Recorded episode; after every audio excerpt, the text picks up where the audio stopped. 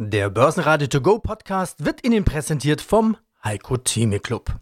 Werden Sie Mitglied im Heiko Theme Club. heiko-theme.de Der Börsenpodcast.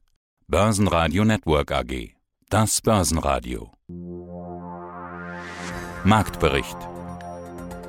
Im Studio Sebastian Leben und Peter Heinrich und von der Börse Stuttgart Andreas Groß. Außerdem hören Sie diesmal Börsen-Urgestein Hans Bernecker zum Handelskonflikt USA-Europa, Marktanalyst Christian Henke von IG zum Halloween-Effekt, zu den Halbjahreszahlen von Agrana CEO Johann Marihardt und zu den Zertifikate Awards 2019-20 Veranstalter Tobias Kramer.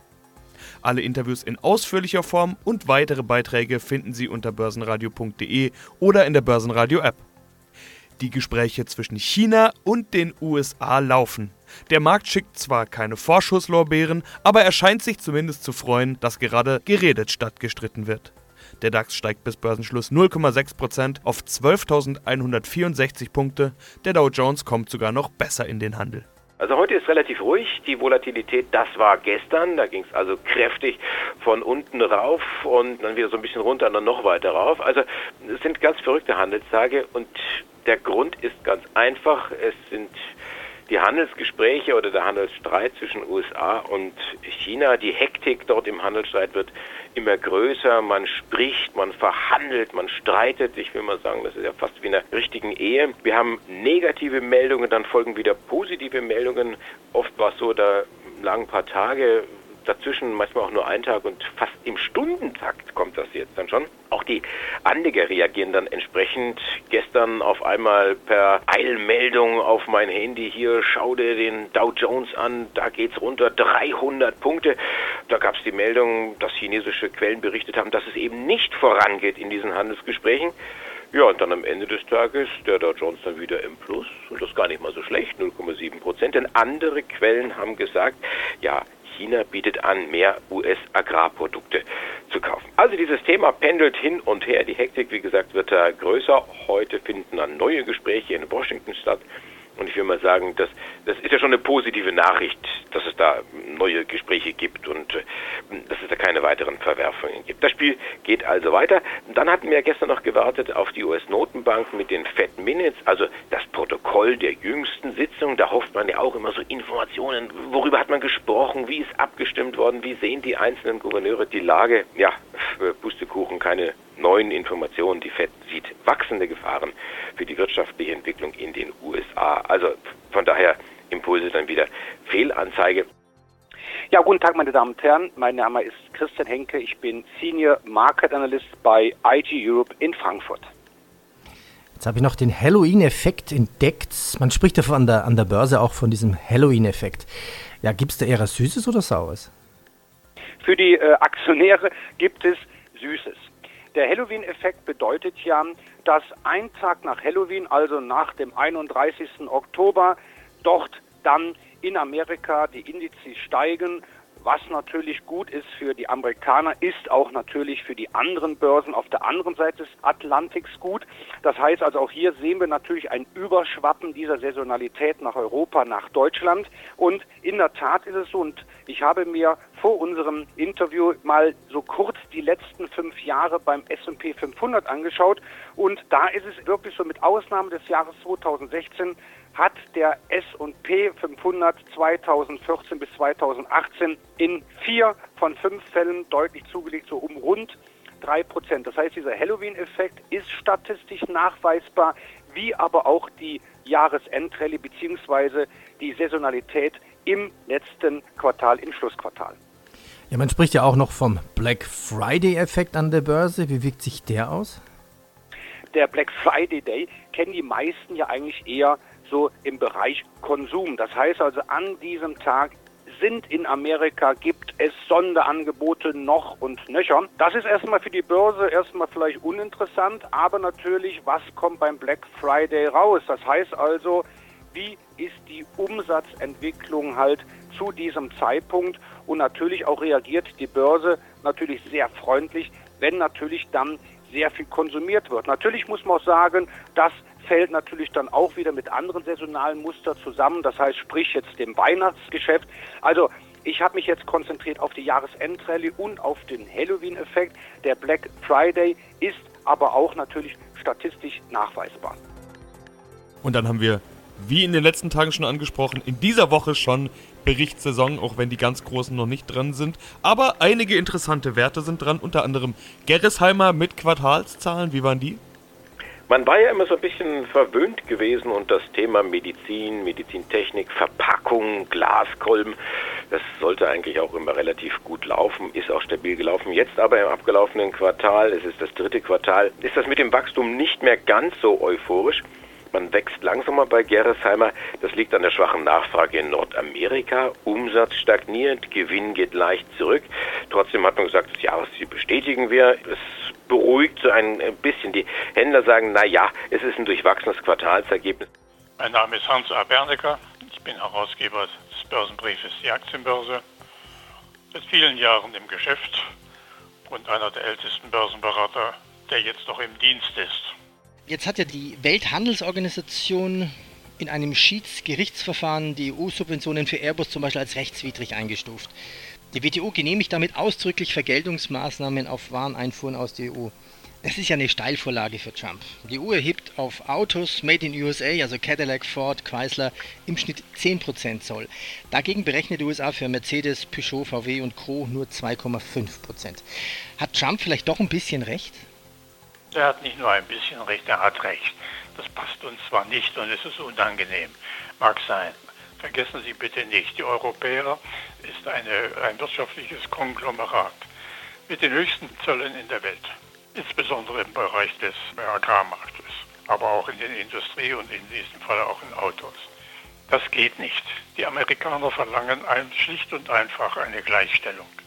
Ein, ein Handelsverkehr 0 zu 0 haben sie angeboten. Er wird nicht angenommen. Berlin wollte das, wie Sie wissen, aber für Frankreich ist das ein tatsächlich schwieriges Thema. Frankreich hängt in hohem Maße davon ab, dass die Präfektion in Europa hoch bleibt. 8 Milliarden, 9 Milliarden Euro werden jedes Jahr über den EU-Agrarhaushalt den Franzosen zur Verfügung gestellt, damit die, der, der französische Agrarmarkt im Gleichgewicht bleibt. Wenn ich neue Verhandlungen beginne mit den Amerikanern, bedeutet das, dass wesentliche Lieferungen amerikanischer landwirtschaftlicher Produkte in die EU kommen, egal ob jetzt in der Menge oder im Preis. Das berührt die Existenz der Franzosen entscheidend. Wie man dies überbrücken kann, ist natürlich machbar, indem sie andere Subventionen über die EU-Kasse bekommen. Kann sein. Würde ich jetzt im Moment zu weit führen, das zu detaillieren. Aber darum geht es im Kern. Dann haben wir eine Firma, deren Produkt gar nicht so erklärungsbedürftig ist, zumindest das Hauptprodukt. Südzucker. Die hatten ja ein paar Probleme mit dem Zucker in den vergangenen Monaten und Jahren. Wie sieht es jetzt aus zu den Halbjahreszahlen? Naja, der Postillon, das Satire-Magazin, hat ja kürzlich gemeldet, es ist zu viel Zucker im Zucker. Das hilft aber dem Südzucker relativ wenig. Der Preis bei Zucker bleibt gering.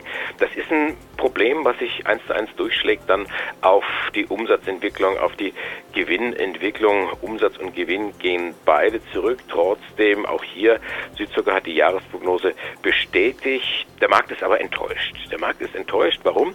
Wir hatten gestern an dieser Stelle über Crop Energies gesprochen. Das ist also eine Südzucker-Tochter, Bestandteil beziehungsweise man liefert Bioethanol und die Zahlen waren richtig gut, sind auch gut angekommen und man gilt ja als Profiteur hier des Klimapakets der Bundesregierung. Deswegen Erwartung hoch, Latte liegt hoch und jetzt ist man also grandios unten drunter durchgesprungen, man hat sie nicht mehr gerissen. Minus 8 Prozent. Der Markt senkt den Daumen über Südzucker knapp über 13 Euro, 13,02 die Südzucker-Aktie.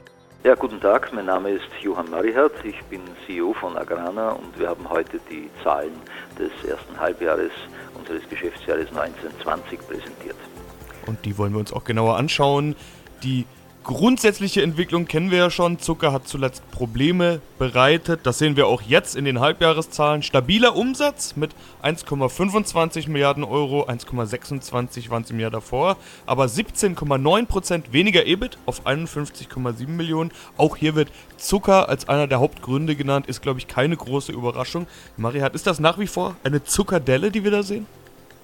Das ist eine Zuckerdelle, es ist aber auch eine Fruchtdelle. Die Zuckerdelle war absehbar, weil wir uns ja hier mit einem Halbjahr vergleichen, wo Zucker noch äh, keine gravierenden Probleme hatte. Damals haben wir erst, ja, ich will das gar nicht verkleinern, aber minus 4 Millionen EBIT gemacht. Jetzt sind es eben die minus 18 und damit sind wir da voll in der Problemzone. Aber wir vergleichen uns, wie gesagt, mit einem noch nicht so schlimmen Vorjahreshalbjahr.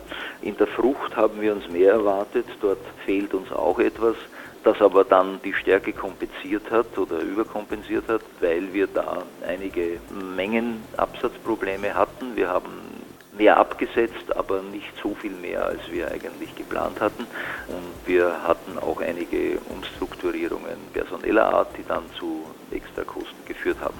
Also Hauptthema ist natürlich der Zucker, aber es ist auch bei der Frucht. Und das hat auch dazu geführt, dass wir unsere Erwartungen für den Gesamtkonzern völlig unverändert lassen. Wir erwarten ein gutes zweites Halbjahr und damit auch behalten wir bei, dass wir deutlich besser als das vorher liegen werden. Aber auf der Segmentebene, da wird es Unterschiede oder da muss man differenzieren. Stärke wird deutlich besser, das war bei unseren vorigen Guidances nicht so positiv gesehen. Zucker wird auch deutlich besser, aber bleibt nach wie vor in den roten Zahlen. Und die Frucht wird deutlich schlechter. Das heißt bei uns 10 Prozent mindestens, dass es schlechter wird, weil wir da Marktprobleme noch im zweiten Halbjahr sehen. Dann haben wir noch eine Firma, die man vielleicht erklären muss, aber wenn man LWM Asch, die französische Luxusfirma, in die Marken aufdröselt, die diesen Namen erzeugen, dann kennt man sie wahrscheinlich doch. Wie war LWM Asch? Louis Vuitton Moet Hennessy, das ist also für jeden Luxusliebhaber ist da irgendwas dabei mit Kleidung, mit Schuhen, mit Handtaschen oder ein feiner Sekt oder entsprechender Champagner oder eben äh, Cognac. Und man kann sagen, was man will, Luxus läuft nach wie vor. Umsatz gesteigert im dritten Quartal von den 12,9 Milliarden, die man erwartet hat, auf über 13, 13,3 Milliarden. Das kommt gut an, nicht nur bei den Aktionären von Louis Vuitton Moet Hennessy, LVMH, sondern auch den gesamten Sektor, der sich mit dem Thema Bekleidung oder Luxus auseinandersetzt. Kering klettern, Hugo Boss klettern auch. Hier 1,4 Prozent geht es nach oben.